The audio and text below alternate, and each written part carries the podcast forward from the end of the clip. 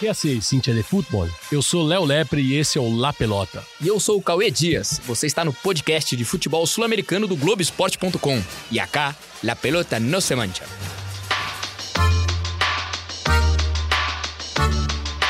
Yo me equivoqué y pagué.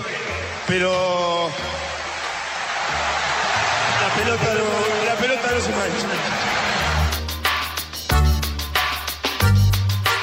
Abreu tiró. ¡Gol!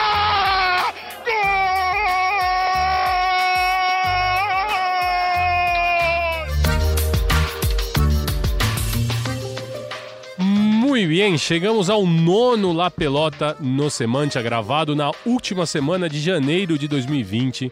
Eu sou o Léo Lepre, tô aqui com El Petiço Dias. Tudo bem, Petiço? Tudo bem, La Colimba? Estamos aqui para mais esse podcast que aguarda a semana toda para poder gravar. A semana toda e eu tô aqui também, ele que tá operando a mesa. Eu fiquei muito triste porque quando ele entrou aqui, eu perguntei para ele assim, Petiço. Falei, você já aprendeu alguma palavra em espanhol com o podcast? E ele respondeu que não. Nada? Zero. Nada, nada, zero. Nada. É Mentira, já aprendi algumas coisas assim, listo. Listo, ele aprendeu Listo, listo. tá bem, tá ele bem. aprendeu que a gente nunca tá listo. Nunca tá na listo, é, ele a fala- gente tá sempre pergunta, improvisando. Listo, vamos gravar? Não. Não, Daqui a espera pouco. mais um pouquinho, eu preciso te mandar o áudio. Muito bem, então tô começando o nono La Pelota no Semantia. É, a gente vai passar pelo Uruguai, onde teve uma notícia que deixou muita gente de, de cabelo em pé, porque não entendeu como é que o Citigroup está desembarcando no futebol sul-americano. Já tinha desembarcado, na verdade, em 2017, mas a gente vai explicar direitinho essa história. Vamos lembrar da, da crise argentina em 2001, é, que também leva a uma decisão de Copa Mercosul ser decidida em 2002. Você lembra daquilo? Lembro, lembro, vou contar. Eu tava no Rio de Janeiro, embora, embora seja de São Paulo, eu tava no Rio de Janeiro na, no que seria a final. E eles estavam vivendo, como que o Carioca, tá, o flamenguista estava vivendo aquela Mercosul em 2002? Ah, tava, era uma decisão aguardada, era uma decisão bem aguardada, na verdade. Eu tava é, um- com um amigo flamenguista, tava na, tava na casa dele nesse período de, de, de verão, né? E tava bem aguardada. Eu tava, eu tava pronto pra final. Tava pronto, pronto. pra acompanhar.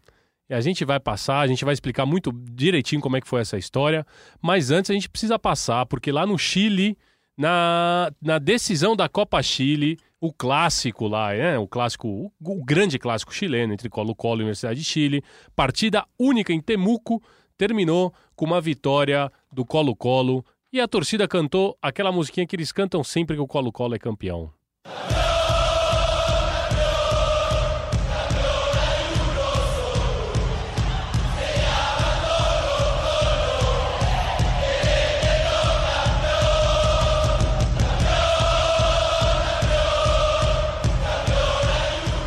Campeão uno solo e parece que é verdade, né, Capo? Porque na hora que, na hora que chega na final, pesa, né? Pesa, Pesa. demais, cara. É impressionante como a paternidade do Colo-Colo é, sobre a U de Chile e sobre a Católica também é, é- é- assim são muitas partidas de vantagem. São muitas partidas e, e é muito forte, né? É muito. É, essa torcida aí que a gente tá ouvindo ao fundo aí, ela, ela faz diferença também. Essa, esse peso do Colo-Colo é realmente. É, ne- nessa hora da decisão, acho que essa, essa personalidade do Colo-Colo de, nu- de nunca fugir de nada, né? De, de sempre encarar, de ser o time é, que vai, que vai sempre adiante, me parece que na, na decisão faz diferença. Além, claro, do futebol, né? O, ti- o time do Colo-Colo é melhor que o time, né? Nesse caso específico. Então, se a gente olhar ah, episódio 2020, né? do- Copa Chile 2019, decidido em 2020, o time do Colo-Colo é melhor, naturalmente é- é- era favorito para essa decisão. Mas quando você olha o, o- histórico, nem sempre eles ganharam com o melhor time e ainda assim tem essa vantagem. né? Exato, e o jogo foi muito, foi muito nisso que você tá falando, porque a U de Tira ela até começa melhor, o Monticho sofre um pênalti logo, acho que tinha 20, 25 minutos de- do primeiro tempo, ele é, o, o- o- a U de Chile bate o pênalti, perde, e logo em seguida sai um, faz são 1 a dois 0 gols faz seguidos. 2 a 0 dois gols em sequência já dá uma desarmada, até pelo momento da, da, da. É, e isso eu acho que, na verdade, é, a boa no- tem uma boa notícia aí pro Colo-Colo e uma ótima notícia também pro torcedor do Inter, né? Que, que deve enfrentar o UD Chile agora na, na Copa Libertadores, na primeira fase, né? Na, na fase é, eliminatória agora da, da Copa Libertadores, antes da fase de grupos. E, e eu acho que apontou muitas deficiências. Essa, acho que essa decisão ressaltou, realçou de, é, deficiências que o Laú de Chile já tinha mostrado no campeonato. Não à Sim. toa ficou em, em penúltimo, antepenúltimo do campeonato. Foi salva pelo gongo por causa Foi da crise que a gente gongo, tratou e- aqui. Exato, e, e, assim, e continua super complicada na, na- no promédio, né? Na, na queda. Então, é, eu acho que, esse, acho que se tem uma boa notícia para algum brasileiro nessa aí é para o torcedor colorado que realmente realçou muitas deficiências desse time do, do Laú. É, a Laú, ela tá passando, né, só pra gente entender, ela tá passando por uma, por uma, por uma reconstrução, chegou o Hernan Caputo, quer dizer, ele já tava no final do ano passado, só que ele, ele pega um trabalho muito ruim do Arias, né, o, argen- o uruguaio que acabou demitido, ele, ele faz uma reformulação, ele promove uma reformulação na Chile, ele inclusive manda embora referentes como o Johnny Herrera, ele promove é, outros jogadores como o Depou, que era o, que era o, o- era o goleiro, que, goleiro. Que, que, que tava na, tinha essa, essa, essa cirra, essa briga entre saber quem ia ser o titular, porque o Johnny Herrera era um histórico e o, o, e o Depou já ele tava, tava Pedindo passagem, Pedindo né? passagem. O Hernan Caputo bancou, até que o time melhorou no final do Campeonato Chileno, mas agora com o Montijo, com o Larvi Rey, que chegou um atacante argentino que foi comparado com o Hernan Crespo. É, no caso, um exagero, É né? um Ele é o- tra- eu diria que ele é o produto de entrada. Se eu não, ah, não tenho, né? Não, pô, mi- minhas finanças não chegam ao Hernan Crespo, tal, o que eu faço? Ah, compra esse produto de entrada que aqui. tá vindo da China. É um agora até eles é, têm que tomar perigo. Agora tem, tem o coronavírus também, que é que complicadíssimo. vem de vem- lá também. Então, é, a, a U ela tá num processo de reformulação, mas é claro, é o que o, é que o, o, o Petiço aqui estava falando.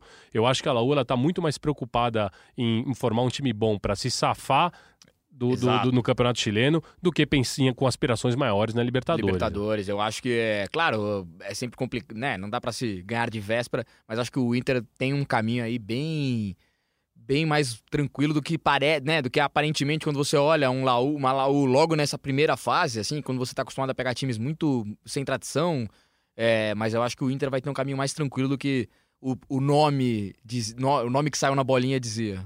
E só pra gente deixar aqui claro, ó, a Universidade de Chile ela vai jogar a pré-Libertadores contra o Inter nos dias 4 e 11 de fevereiro.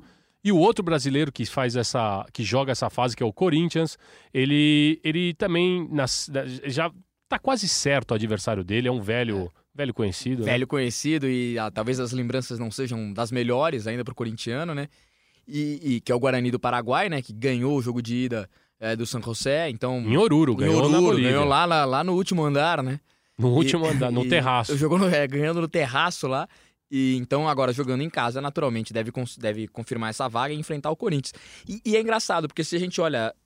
Vamos esquecer o, né, o Guarani ter, ter eliminado o Corinthians lá atrás, mas se a gente olha por nome, o Laú talvez é, assuste mais um torcedor, o torcedor que não tá né, tão informado sobre a atualidade do futebol sul-americano. Mas a parada do Corinthians Mas a parada do Corinthians é mais é complicada. mais complicada. O Guarani é mais time, assim, né? é, isso independe, mas o Guarani é mais time que Laú. Eu acho que é, eu acho que o Corinthians vai ter mais complicações, assim.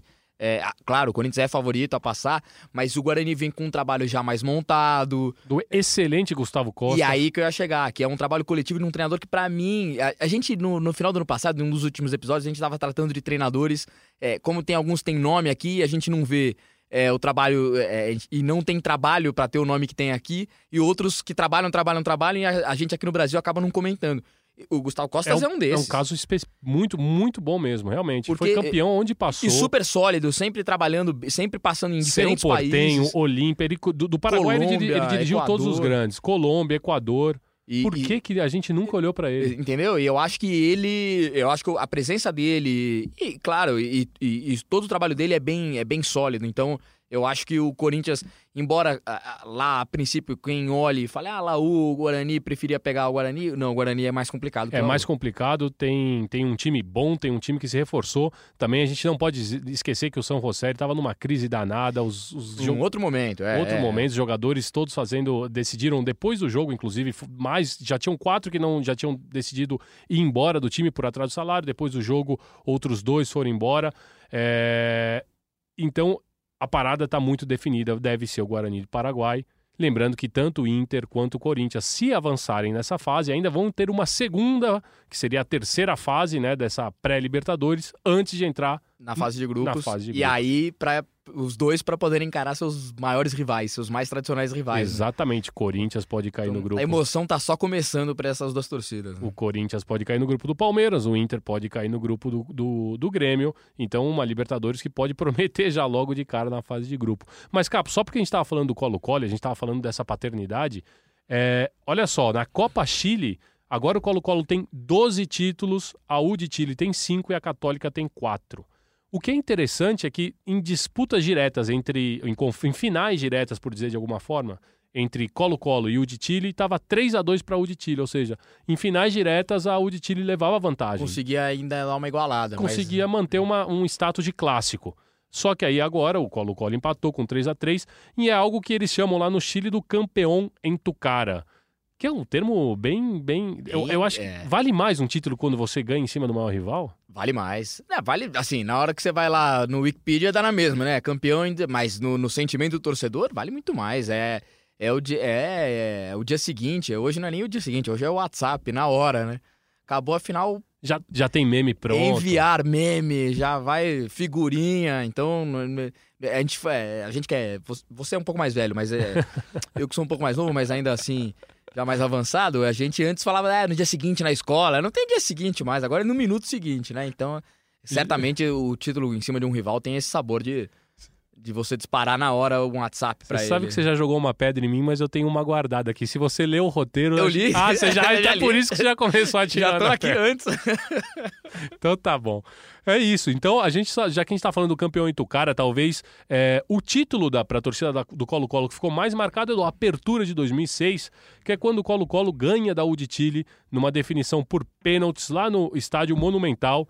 E desde então isso virou um objeto de desejo por todos eles. Só que aquele título, aquele título especial da, da- do Apertura de 2006, com o Colo-Colo campeão, ele virou uma música bem interessante da torcida do Colo-Colo e que eu escolhi justamente. Na verdade, eu escolhi só para falar dos autênticos decadentes, Capo. É, que é, quem já acompanha aqui a gente, esses nossos fãs fervorosos, sabem que Los Autênticos Decadentes é, são, é, é, é- Los Autênticos é a maior banda de todos Isso os está tempos. reconhecido pela Tá reconhecido, NASA, por todo NASA, mundo. é, é MIT, então MIT. já tá bem, isso já tá bem claro isso e tem meu carimbo, eu concordo com isso. Então, eu só posso agradecer a, a deferência. Então vamos escutar o Como Me Voy a Olvidar da torcida do Colo-Colo. Si convierte a Cebal, Colo Colo es el campeón del torneo de apertura. Si lo hace a Cebal, Colo Colo vuelve a la arena internacional a la Copa Libertadores de América. Si convierte a Cebal, se va a desatar la locura, el carnaval en el sector norte. Si convierte a Cebal, si convierte a Cebal, si convierte y convirtió. Colo Colo es campeón. Colo Colo es campeón de la apertura, señoras y señores. La fiesta es alba. Paren, paren, paren de gritar. Que se viven otros planetas deben estar todos desvelados. La locura alba. La marea blanca en Ñuñoa. Convirtió a Cebal. Y Colo Colo baja otra estrella del cielo. La 24. En una historia plagada de éxitos. Con una Copa Internacional. Colo Colo. Me parece. Me parece, amigos. Modestamente es el legítimo campeón de la apertura.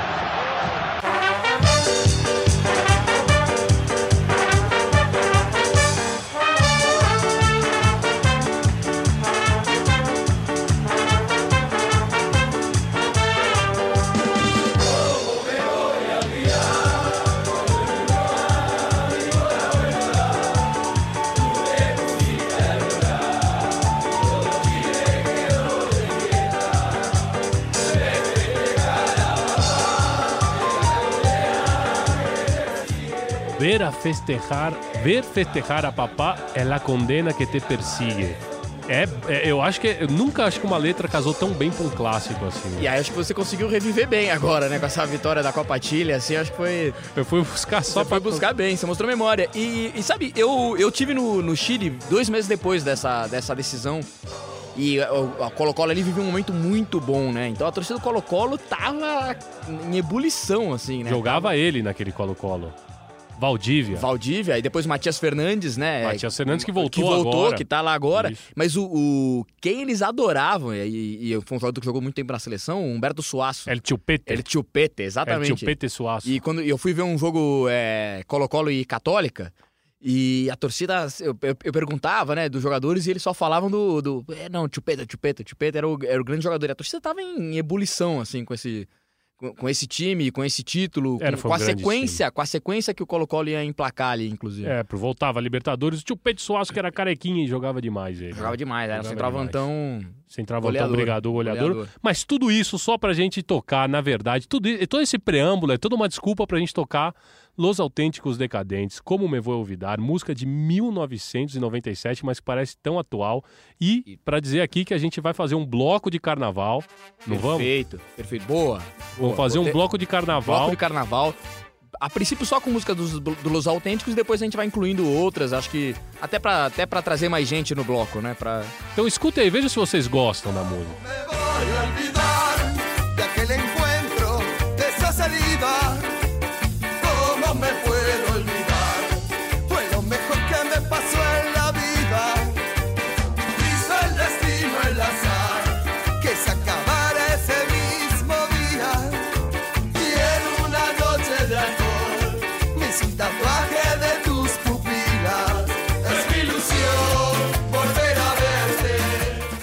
Me hice um tatuaje de tus pupilas. É, ele- além de é tudo. demais, é, demais, é né? demais. Los Autênticos. E, e assim, Los Autênticos agora, eh, nesse bloco, ideia do nosso CEO, é, Virrei Bianchi, né? Que não aprendeu nada em espanhol. Nada, nada de espanhol. Mas pra Nada. ganhar dinheiro ele quer Não, no bloco, ele já quer falou. vender cerveja no não, bloco. Falou, vai, começou a prestação do carro dele porque ele quer, ganhar- quer, vencer- quer ganhar esse dinheiro no bloco. Cerveja Quilmes, né? Cerveja Quilmes, Nortenha, tudo que for de, de- de- do- do- da, da, da Sudaca a gente vai vender, mas ele quer ganhar de, É isso. E é bom porque ele falou isso, porque puxa o nosso próximo Exato, assunto. mas eu dei a deixa. Mas você deu a deixa aí, você tá bom de deixa. Eu li, é que eu li antes. É. Então vamos, vamos saltar pro Uruguai, mas já que a gente vai saltar pro Uruguai, eu quero trazer aqui uma música de uma banda, já porque agora a gente tá apresentando também as bandas, né, quando a gente vai mudando de tema, numa banda que chama Trotsky Vengaran, acho que a gente até falou dela já, chama Ai Que Saltar, é uma música que fala mais ou menos da vida de um torcedor de futebol, como é que ela é, né, como é que é a vida de um torcedor de futebol.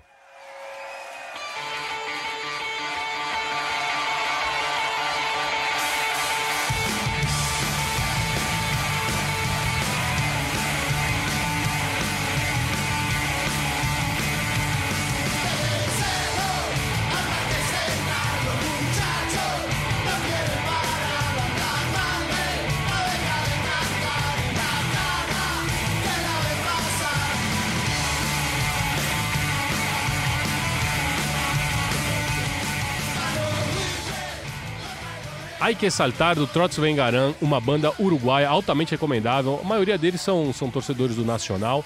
E eles contam como que se dá a vida de um torcedor de, de futebol, principalmente no Uruguai, né? Que é isso, lunes, martes, miércoles, jueves, viernes, sábado, domingo, todos os dias à la cancha, porque não importa, é aquela coisa de, de você seguir o time, o dia e onde quer que ele jogue. E isso é uma coisa que é muito, é muito típica, principalmente dos times é, do Prata, né? Tanto dos times uruguais quanto da Argentina, que é essa identificação do torcedor ou do bairro, né? Da vizinhança com o Isso que eu clube. acho que é uma, isso eu acho que é um ponto muito muito próprio desses que a gente vai encontrar talvez na Inglaterra, em, né, em Londres ali, Nos times menores, os né? times menores e tal, mas é, é muito típico dessa, é o que você falou do Prata, essa identificação com o clube próximo, né, com o clube é, que- pertinho da tua casa ali. Porque às vezes até mesmo esses clubes menores, os sócios não querem que, os- que o, que o clube passe por um processo de privatização, vamos dizer assim.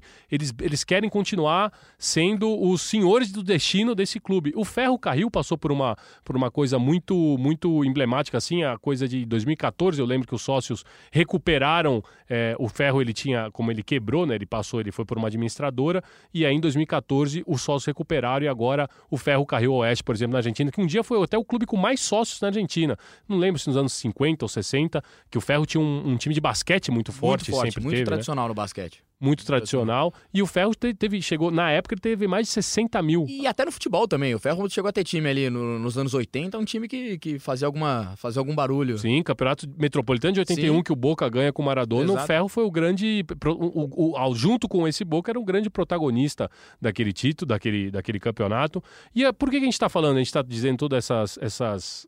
Fazendo esse preâmbulo, fazendo toda essa introdução, porque a gente vai falar exatamente sobre uma notícia que deixou o Cauê muito feliz, que foi o anúncio oficial do investimento e o início dos trabalhos desse Citigroup, né, essa multinacional do Manchester City aqui na América do Sul, que eles compraram o Torque, hoje rebatizado como Montevideo City Torque.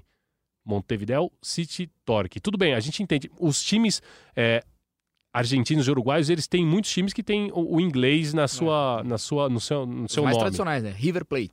River Plate, All Boys. All Boys. é, News Old Boys. News Old É, Tudo bem, Boys. daí o News talvez já para um nome próprio, mas sempre. E a, sempre e a torcida do Central tem uma música espetacular assim, que depois um dia a gente traz, mas é que ela fala que é, a- já levam 100 anos que vocês vocês são tão cagones e já há 100 anos que vocês levam um nome em inglês e até hoje vocês não tiveram coragem de mudar isso. né? Perfeito, perfeito. Porque- É, dessa, mostra essa relação, até pela origem do futebol, até porque por como ele chega aqui, enfim.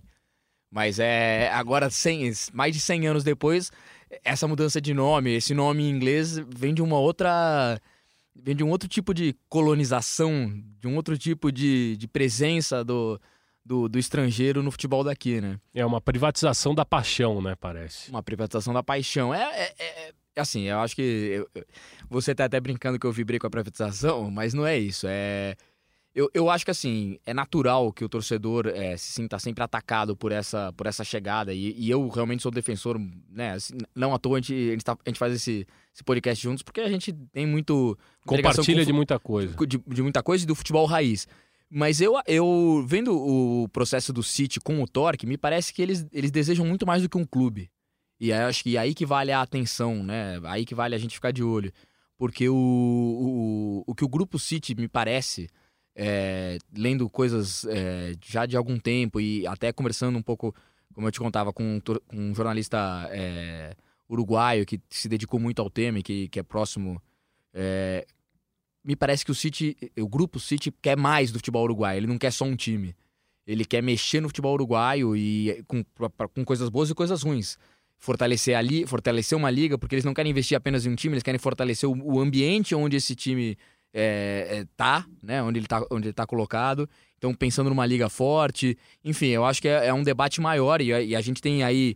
Foi ouvir alguns especialistas também para falar um pouco sobre isso, né? É, ou seja, você acha então que as garrinhas do City ele pode até chegar numa criação de uma liga, exemplo do que aconteceu na Argentina, por exemplo, que a Super que não é mais organizada pela AFA, inclusive teve esse- todo esse conflito no começo do ano, porque a Superliga Exato. queria que o campeonato começasse, e os clubes não queriam, porque os jogadores estavam disputando o pré-olímpico, estão ainda, né? E aí quem venceu, na verdade, o poder, quem tem a voz, que hoje quem tem é o dinheiro. A Superliga falou, não. Vai va- vai voltar voltar porque vai é o que está no voltar, contrato. claro. E a AFA ficou lá chorando, queixando e não teve. Não tem teve- conversa. não tem conversa. É o que está no contrato. Exato, porque agora os clubes passam a, a- responder a duas entidades, né? Você tem que responder à liga, você tem que responder à, à confederação, à, à associação que, a, para qual, a qual você está afiliado. E, e eu acho que sim, eu acho que sim. Me parece que o City. eh, Porque se a gente for pensar, é claro, como grupo empresarial presente em outros continentes. É claro, é natural. Um grupo que quer ganhar dinheiro com futebol tem que vir para América do Sul, porque é o, né, o grande. É, Celeiro, grande né? celeiro, tá aqui. Então, até você pode questionar no Uruguai, um país menor, mas sempre revelando jogadores. Enfim, eu acho que até é uma escolha até, até aí compreensível. Mas é, me parece que eles querem muito mais do que isso. Eles, eles pretendem, é, por um lado, organizar melhor o futebol uruguaio, que a gente sabe que tem muitas deficiências. Eles passaram por diversos processos é, recentes até de. é, que mostram é, o tamanho do buraco ali no futebol uruguaio, na verdade, no futebol em geral, né? Mas É um futebol ainda pior que. a- a- Talvez até pior que, que o. Pior que eu digo assim, em termos de distribuição de renda, que é muito mais muito concentrado em Montevidéu. totalmente, né? Como Totalmente. país, é, né? Na verdade. Você- Como você- país, é. Você joga o campeonato lá de. Às vezes, já chegou a ter campeonato de 16 times, 15 eram da capital. Isso. Então é. E um tá 180, É. que é, é o Plaça Colônia. tá Exatamente, ali que você não vai jogar muito, você não vai jogar muito mais longe. Então você não, você não vai pro interior, você não vai pro miolo do, do país, né? É, e me parece que eles estão olhando isso. Por um lado, acho que pode ser um, um sopro de desenvolvimento, pode ser uma. Mas por outro, quem vai comandar essa liga, né? Quem vai, vai, vai vai ser o dinheiro árabe que vai comandar, mas quem vai comandar esse, essa liga que eles estão criando? Porque a partir do momento que eles entram, entram com dinheiro forte, mesmo clubes tradicionais como Nacional e Penarol passam a ficar um pouco dependentes disso, né? Claro. você é, seja para inflacionar o mercado, seja por tu- é, é, é, é preciso ter atenção. Claro. Não sou, não, não, não acho que não tô aqui para falar ah, Yankees go home, Go né? home. Árabes também vão para casa, não é isso? Como é go home em árabe? Vamos pesquisar Tá, aí. Apesar da, da- da minha, das minhas feições, eu não, não, Não, não, não domino o árabe. Então é isso, a gente foi conversar com o jornalista Gustavo Martim, que ele é do suplemento esportivo do diário El Observador, que é o Referee, e ele contou um pouquinho que, como que é esse processo, o que está acontecendo com o Torque, que agora se chama Montevideo City Torque. Lo que está pasando en Torque, que ocurra en otros equipos con el cambio de denominación por la presencia de inversores, bueno, yo de momento no lo veo posible o no lo veo viable. Y el Uruguay es un país cuyo fútbol se ha manejado mucho por tradiciones y ha ocurrido que muchos equipos no han querido fusionarse con otros de proximidad geográfica para no perder el nombre o la historia original. ¿sí? El caso Torque es diferente porque es un equipo nuevo, sin historia, sin un gran arraigo, ¿sí? Y que justamente, me parece que ese fue uno de los argumentos que el grupo City tuvo en cuenta a la hora de elegir un equipo en el cual invertir en Uruguay. Então ele deixa uma coisa, ele deixa um, uma coisa bem clara que é, que é importante a gente falar aqui. O Montevideo City, o, o Torque, né, o City Group, ele desembarcou no Uruguai e é claro, Jamais isso, eles nunca eles iam conseguir fazer isso com o Penharol, com o Nacional, com o Danúbio, um Defensor, um Liverpool, porque são clubes que têm uma tradição, têm história, têm torcida, têm raiz, e ninguém ia aceitar isso. E eles pegaram um clube que foi fundado em 2007, um clube com, com projeção, mas um clube pequeno, que leva as 500, 600 pessoas é, nos seus jogos, um clube que eles poderiam colocar em prática todo esse projeto porque não ia ter quem ia se levantar contra. Não ia ter quem ia dizer, não, a gente aqui, é, como a gente vai mudar o nome, ou a cor da camisa, ou o escudo. E isso é importante justamente por aquilo da gente saber que é, uma, as, as, as sociedades anônimas, que são essas empresas que chegam, elas geram um conflito com a sociedade sem fins de lucro, que são os times quando eles estão na mão dos sócios, né? Perfeito, perfeito. E, é, e, a, gente, a gente tem exemplos de outros momentos, de, em outros países aqui também da região, de como, de como se dá esse choque. Você já citou do ferro. É, a gente vai falar um pouco mais sobre isso também, mas é, de quando você. Quando uma entidade está pensando em uma coisa e a comunidade está pensando em outra, né? Então fica muito mais fácil eles implantarem isso num clube em que a comunidade tem uma voz. Quase não tem voz, na verdade. Tem, é, é pouca gente. A gente foi procurar o Rodrigo Capello, né, o, jornalista aqui, companheiro nosso, faz o podcast Dinheiro em Jogo, para ele explicar um pouco como funcionam essas sociedades anônimas, né, como que se dá essa, essa, essa gestão de um clube de futebol por uma empresa ou por um grupo empresarial, ou no caso é um grupo árabe, e qual a diferença delas com as, é, com as sociedades anônimas, né? Como que se dão as sociedades anônimas e as sociedades sem fins de lucro, ou seja, o que é dirigido por um grupo empresarial e o clube quando está na mão dos sócios. Eu já queria deixar é, um pé atrás, porque é, as pessoas elas têm algumas concepções um pouco equivocadas quando se trata de empresas no futebol.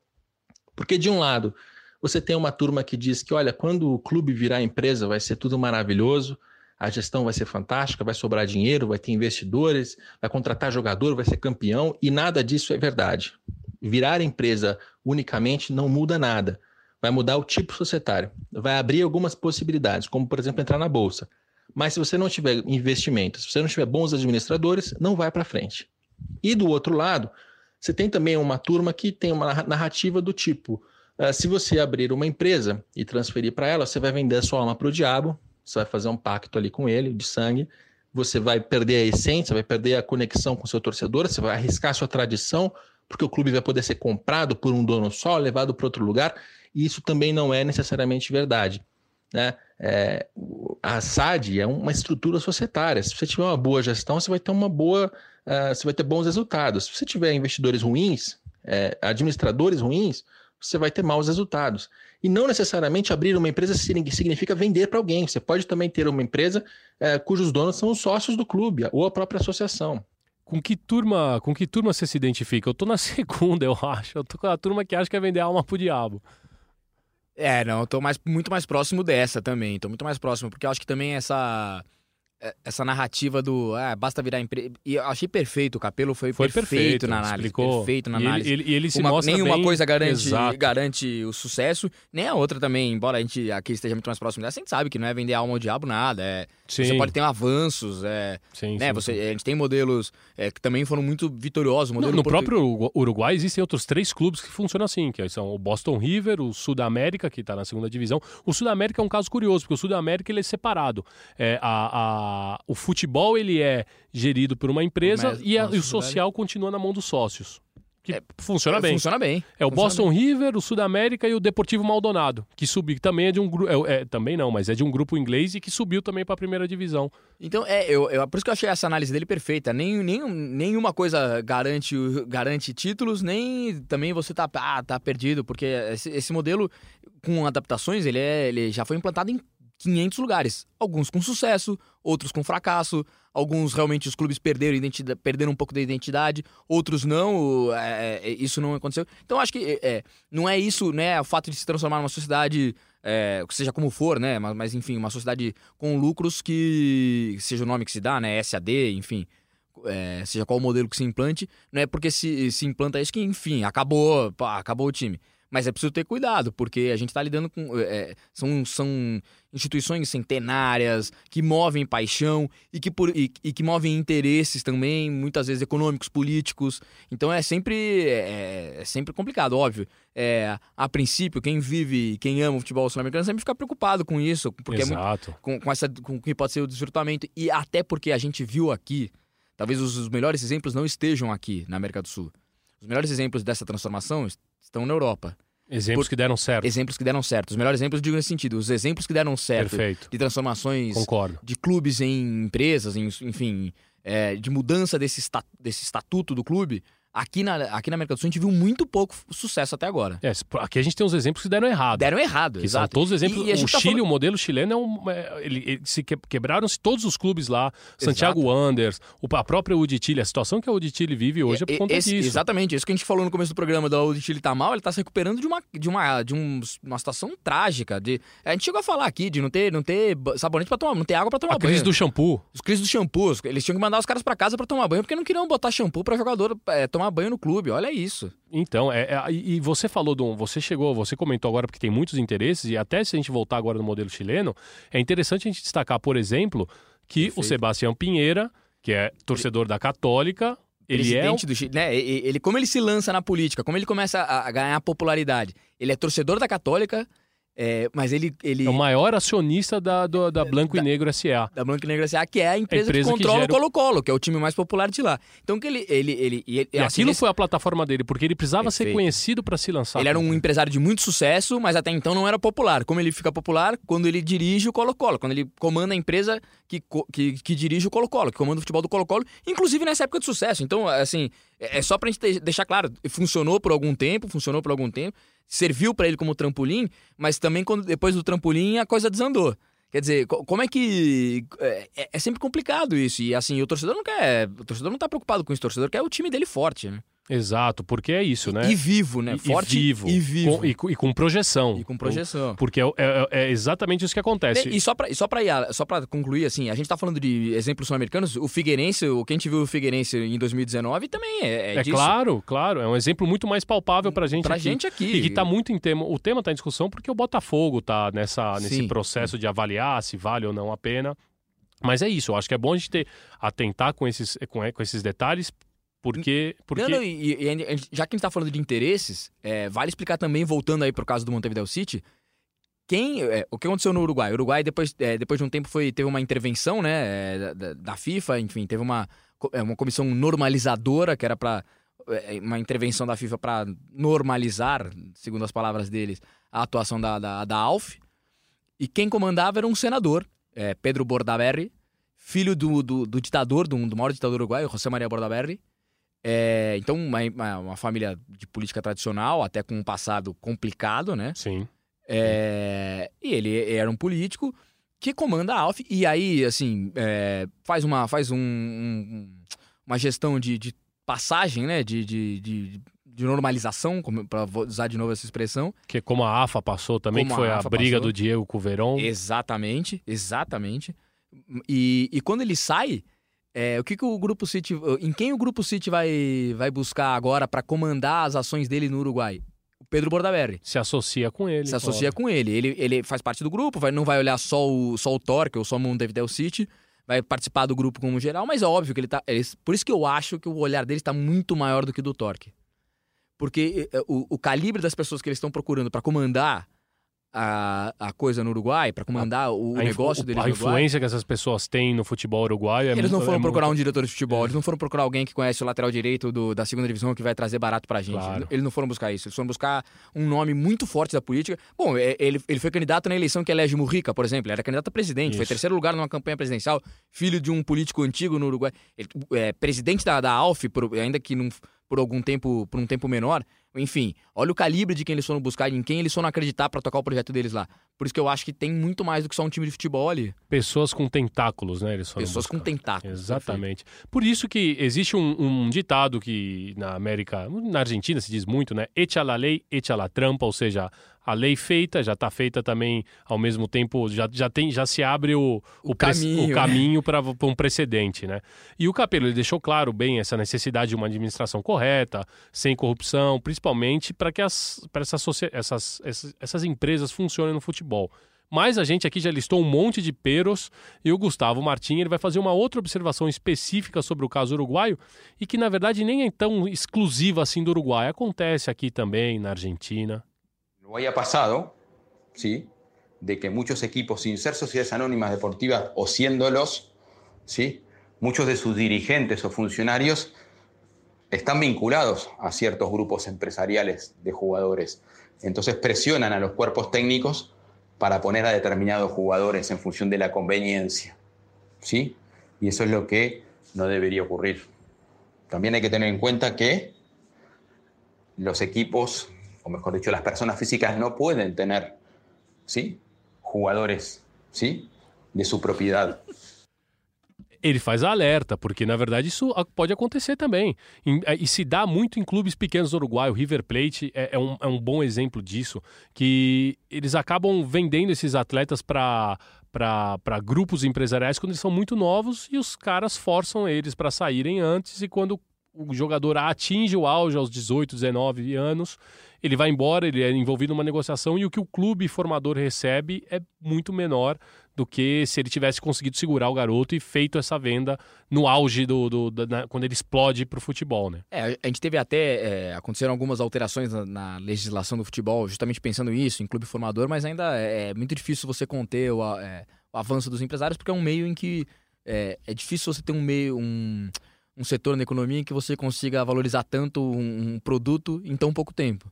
Né? Você Exato. paga pouco para um jogador, daqui a dois anos você está vendendo ele por milhões. E que também desvalorize tão, tão, que tão de, desvalorize uma- tão- de um ritmo exato. tão vertiginoso. Assim. Exato, mas é, é natural que cresça, todo mundo cresça o olho para isso, porque é um setor da economia em que a valorização pode vir em um instante, né? A sua commodity es- estoura com em uma quarta e um domingo, ela já, ela já triplicou o preço, né? É isso. E o pré-olímpico, você tem visto alguma coisa? Que a gente tá falando Tenho de visto, jovem? tenho visto, tenho visto a atuação dos nossos colegas Edson Viana e André Hernan lá na, lá na Colômbia e tenho visto alguns outros jogos. Estamos decepcionados ou, ou contente com alguém? Eu anotei aqui algu- alguns times que me decepcionaram, como o Uruguai talvez seja o maior. Uruguai, A maior decepção.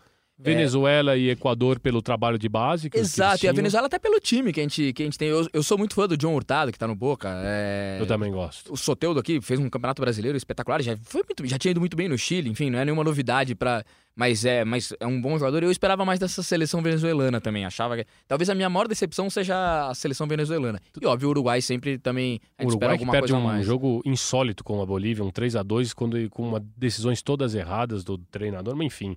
E Brasil, Argentina e Colômbia são as boas. Pra mim é isso, já Vai ficar quando, por- quando a gente comentou que a gente fala sobre o pré-olímpico, pra mim já tava claro isso, Pra mim essas é, acho que as duas vagas vão ficar entre esses três times.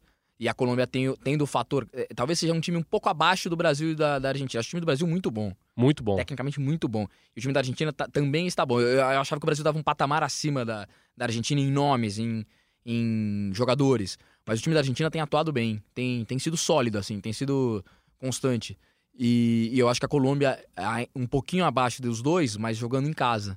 Então eu acho que Tem um fator a, a mais. a aí. mais aí. Então acho que de- desses três, as duas vagas olímpicas pra mim vão para esses dois, vão, as duas vagas vão para esses três países. Aí a gente alguém vai alguém vai ficar fora, alguém não vai conhecer Tóquio. E já que a gente está falando de Argentina e de sociedades anônimas, é, a gente lembrou também do caso de toda aquela crise de 2001, né, em dezembro de 2001, quando o Racing é, é- ele é declarado extinto, né? Que tem aquela a fiscal que ela sai. E agora me fugiu o nome dela, mas ela para qualquer torcedor do Racing, ela, ela sabe o nome dela de cor. Quando ela sai para dizer que que o, o Racing Clube ha deixado de existir e aquela é uma frase emblemática porque o Racing ele, ele quebra e aí vem uma associação que é a Blanca e Celeste, que é um grupo empresarial que ele que ele, ele administra o Racing e o Racing é campeão depois de 35 anos sob administração de um grupo empresarial, tanto que todas as maiores torcidas da Argentina até hoje zoam o Racing, brincam com o Racing, dizendo que na verdade não foram vocês que foram campeões, foi a Blanca Celeste SA e aquilo ficou muito marcado e principalmente pelos torcedores do São Lourenço que em 2000, em novembro de 2000, eles enfrentaram a ISL, aquela mesmo, A, a ISL. a ISL já de muita história no Brasil, de muita história com brasileiros. muita história, um grupo suíço que queria comprar o Racing. Na verdade, o que, que eles queriam? Eles queriam ter, eh, eles queriam receber os direitos de imagem e queriam ser os donos de tudo que entrasse no lucro de bilheteria do São Lourenço. O que era praticamente naquele, naquele como estava formado o clube, era mais ou menos ser o dono do clube. E a torcida do São Lourenço se levantou contra, eh, protestou em novembro de 2000, teve um tremendo quebra-pau com a polícia e desde então aquele dia virou, ficou reconhecido como o dia né, do torcedor de São Lourenço, porque é o que eles dizem, que eles defenderam o clube da quebra. Você lembra mais ou menos dessa história, Capo? Lembro dessa história e assim, é, e é um pouco a gente estava falando sobre mexer com comunidades e mexer com a torcida do São Lourenço não é, não é boa coisa, né? Você- é uma torcida que nunca esqueceu a, a- a volta ao lugar, por exemplo, né? Então é uma torcida que valoriza é, a, a raiz da instituição. Boedo é palavra santa lá mesmo. Entendeu? Então, é, e é, eles podiam dar como perdido, tem um estádio já em outro lugar. Para que que ele, por que que essa essa loucura de voltar a Boedo? Porque é a raiz, o clube é ali.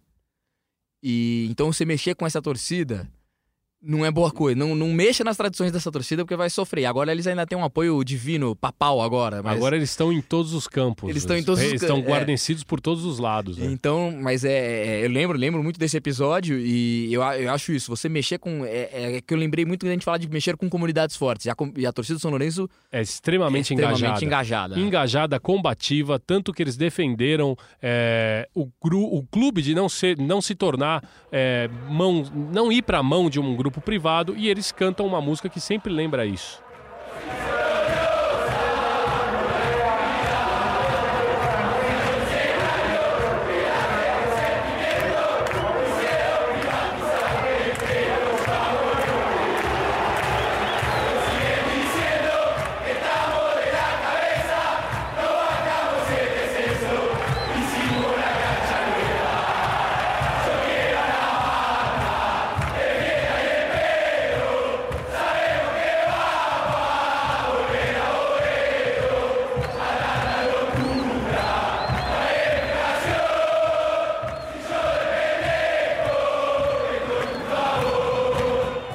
Aí eles colocam, eles resumem tudo, né? Ou seja, eles falam, passaram 100 anos que, que late esse sentimento, quiseram privatizar-te, pero eu, ou eu, você eu não vou te vender. E aí eles falam que eles, eles bancam o descenso se precisar, mas que eles não se importam com isso, que o que eles querem ir mesmo, eles vão é pela, pelo estádio novo, é por Boedo.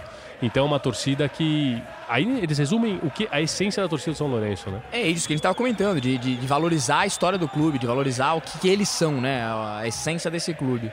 E agora vamos para a música original, que é do Negro Rada, Rubem Rada, música de 2000, Muriendo de Pena, um candombe espetacular. ¿Qué me importa si yo me muero de plena?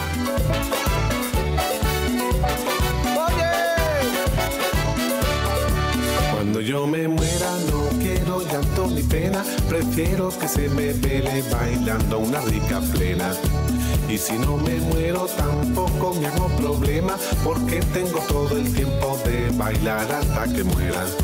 No quiero a la gente todita de negro, prefiero de rojo vestir a mis suegros y quiero en la tumba pollito y arroz, patitas de cabra con todo y melón, porque yo en la vida he sido feliz y quiero morirme comiendo El Negro Rada, Muriendo de Pena. Essa, essa melodia, na verdade, vocês vão escutar em várias torcidas, que é 500 adaptações diferentes. 500 adaptações. Essa é a adaptação que eu mais gosto do São Lourenço, dessa torcida que soube defendeu o clube do dinheiro, do capital, da multinacional, do grupo empresário e que teve um prêmio, recebeu um prêmio que é a Mercosul de 2001, que é uma Mercosul bem, bem particular. É o primeiro título internacional que o São Lourenço ganhou. O São Lourenço dos Grandes demorou muito para alcançar uma glória internacional, então existia toda uma pressão. E o São Lourenço chega na final de Mercosul contra o Flamengo, um grande Flamengo, era um bom Flamengo. Era um bom Flamengo, era um bom time. Ela chega num, num- numa final de Mercosul contra um Flamengo. E a Argentina completamente convulsionada, gen- protesto na Praça de Maio. Tem até a música do, do, do La Bersuit Bergaraval, uma excelente banda argentina que fala cinco presidentes em uma semana, mas na verdade foram duas semanas ali, que é quando o De La Rua sai voado de helicóptero, da Casa que é- Rosada. Que é uma cena, uma cena já histórica, uma cena clássica da Argentina, quando ele tem que sair de helicóptero e foge do país, né? E sai do.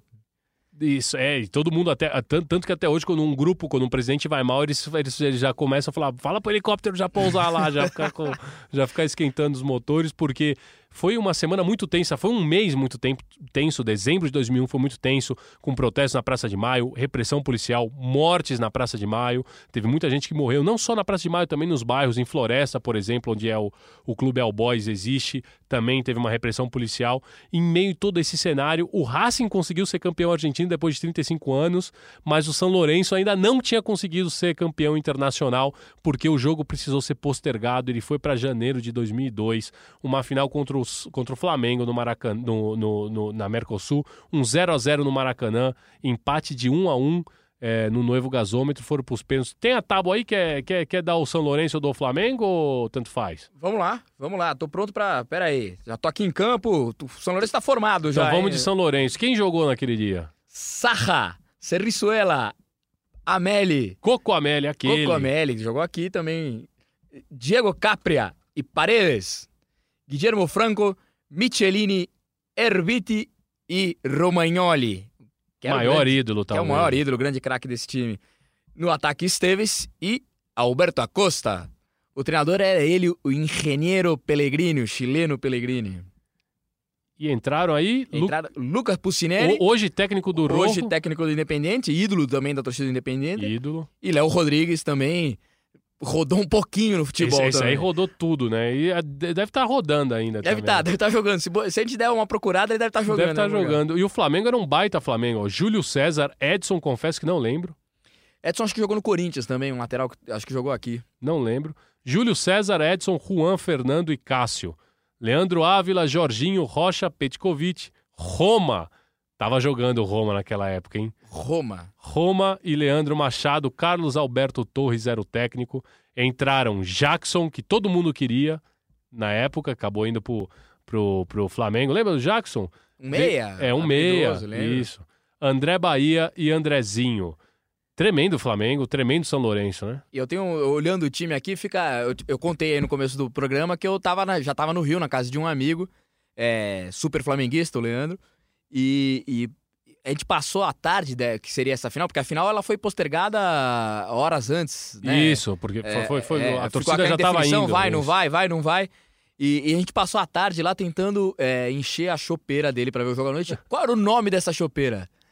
Petkovic. A Uma chopeira já- homenagem, é, ele havia homenageado o ídolo flamenguista com. com é, denominando sua chopeira, que é uma chopeira de estimação. assim, o Leandro é um mestre cervejeiro, então você imagina Ah, a estima, a então tem estima que ele tem por essa. Quando é que o Leandro vai chamar a gente pra tomar um chopp lá? Fica a cobrança. Eu vou mandar, eu vou mandar aqui um link pra ele. A gente faz um, a gente faz um La Pelota de lá. Boa. A gente, já, já, Só do lado da grava chopeira. cedo, né? Grava cedo. É, não dá pra. É, Grava exato. cedo. Às oito a gente grava, pras nove começar a beber. E aí, enfim, eu lembro, eu lembro muito dessa final por causa disso. Estive, estive com ele procurando como encher Petkovic, mas Petkovic não foi a campo aquela noite. não foi a campo aquela noite. Quer dizer, o Pet, o Pet foi, né? A chopeira não foi. A chopeira foi. A, a chopeira o Pet foi. é que não foi. A, a, a, a chopeira que A tá. chopeira trabalhou. Então, a gente registra isso, vamos escutar é, a- o último pênalti daquela série de, de pênaltis. Na verdade, até um, um- a gente separou um trecho do áudio que é curioso, porque o São Lourenço estava para bater o último pênalti. O último pênalti ia ser batido pelo Capria, o defensor. Não é aquele, não é o, não é o mago, Mago Capria. Capria. É, o, é, o, é o que jogava menos que ele. Não tão mago. Não tão mago. É, o Diego Capria ia bater. E quando a torcida viu que só dependia daquele pênalti, a torcida começou a subir o, o, o, o alambrado, lembrando que os pênaltis eles foram batidos onde, onde fica eventualmente a torcida visitante no Evo Gasômetro, que se você olha para a TV é o lado direito, e do lado esquerdo, onde fica a Popular, onde fica Buteler, que é a, a, a barra do, do, do São Lourenço, a galera já estava já tava invadindo o campo antes do pênalti ser batido. Eles já estavam prontos para correr. E aí fica toda aquela celeuma, porque o árbitro não queria deixar o pênalti bater, a polícia mandava os torcedores voltar, ninguém obedecia a ninguém. O Carlos Alberto Torres estava mandando o Flamengo sair de campo. É uma tremenda. É, é- é futebol sul-americano dos anos clássico. 90, em estado puro. Vamos escutar aí, na voz de Mariano Kloss. encargarse de la victoria. Mirá el otro arco, Mariano, mirá, mirá, mirá la invasión que hay. Señores, se viene la definición. ¿El árbitro lo va a hacer patear o no? Mientras invadan y no se vayan los pibes, es que la seguridad se quedó viendo la definición por penal. Esta es la cuestión. Miren todos ahí, miren, miren. Ojo que está complicado este tema, ¿eh? La policía mira la definición por esa. Muchísima gente entra al campo. Una locura. ojo que San Lorenzo puede perder una oportunidad increíble. Dice no, no va más, dice, hace la seña como diciendo, "A- así no va, dice Ruiz. Carlos Alberto quiere retirar a, a su, al arquero. ¿eh? El árbitro quiere irse. El árbitro quiere irse en el penal definitorio de Capria. Qué inconducta, por favor. Vamos, dice el técnico brasileño. Sí, sí, se lo lleva, se lo lleva. Una cosa de loca. Una locura de los hinchas de San Lorenzo. Que ya lo hicieron en una definición de campeonato. ¿Con quién fue? ¿Con Con- Unión? contra Unión aquí, Con Unión. el de Pellegrini. Qué bárbaro. Ahora, San Lorenzo paga policía. Dentro y fuera. Toda la platea insulta a la popular, ¿eh? Saca va con el resto de sus compañeros a sacarla. Vuelven a la tribuna, ¿eh? Ahora la policía qué hace? Pero Es por supuesto. la policía es una vergüenza. Este es el tema. ¿Pero qué hace la policía? Mira los penales. Miró la definición. Bueno, ahí la policía tiene que empezar a controlar detrás de los fotógrafos. Hay muchísimos hinchas que se tienen que El ir. colaborador de San Lorenzo le dice a Saja también es detrás de los fotógrafos de este lado, así que sacalo vos. Es Saja quien se tiene que cargar de sacar a, lo- a los hinchas. Hay un colaborador que le dice a Saja, váyanse los que no tienen nada que hacer. Y ahora se empiezan a ir. Ahora se empiezan a ir los que estaban detrás de los fotógrafos. Recién ahora aquí debajo. Sí, sí, señores que habían entrado a pasear. Saja es el tipo que tiene que hacer un gol de penal, atajar los penales y rajar a la gente. Si salen campeones que dentro de la guita él, pobre. Se va a patear el penal de Capria. Si lo hace, San Lorenzo va a obtener el premio más importante en mucho tiempo. Los enojos de Pellegrini para con Galíndez. Será el momento de Capria. Franco también se enojó con Galíndez. Atención. Todo en el pie derecho del Coco Capria. San Lorenzo en busca de la Copa Mercosur. Si lo hace es el campeón. Se va a adelantar el Coco. Queda esta Coco. Vamos Capria. Atención. Se adelanta Capria.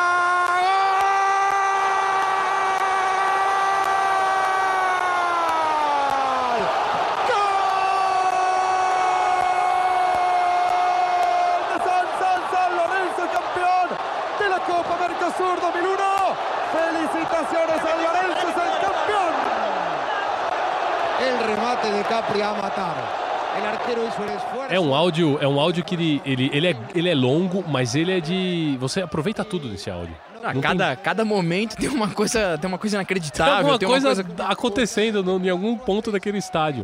E ele falando ali, né, do, ele fala do, do, do Tino Sarra, né, que até jogou aqui, jogou no Grêmio, é, também depois ele joga no Racing, mas foi ídolo no São Lourenço, falando que o, o, o Capria, o, o Sarra naquele jogo, ele defende dois pênaltis, ele faz um de pênalti e ele é quem tá tirando a torcida, A torcida do campo. falando, ó, Então ele fala, meu, tem que dar dinheiro pra ele. O, o- depois, se, se o São Lourenço for campeão, todo o dinheiro tem que ser pra ele, porque ele tá fazendo tudo o nesse que ele dia. fez naquele dia, né?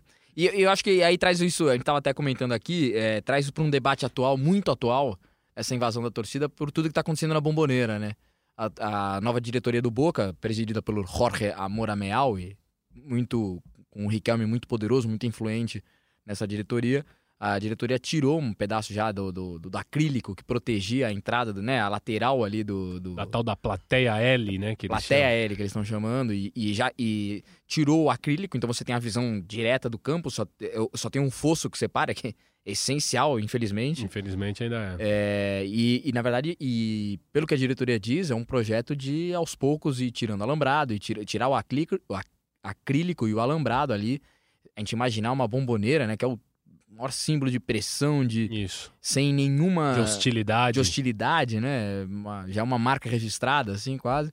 É, sem nenhuma proteção. proteção, né? Você teria só essa, o que separaria a torcida do, do, do, do gramado seria esse fosso. O fosso e a boa fé de, de quem tá lá. Exatamente. É, eu, eu acho como, como.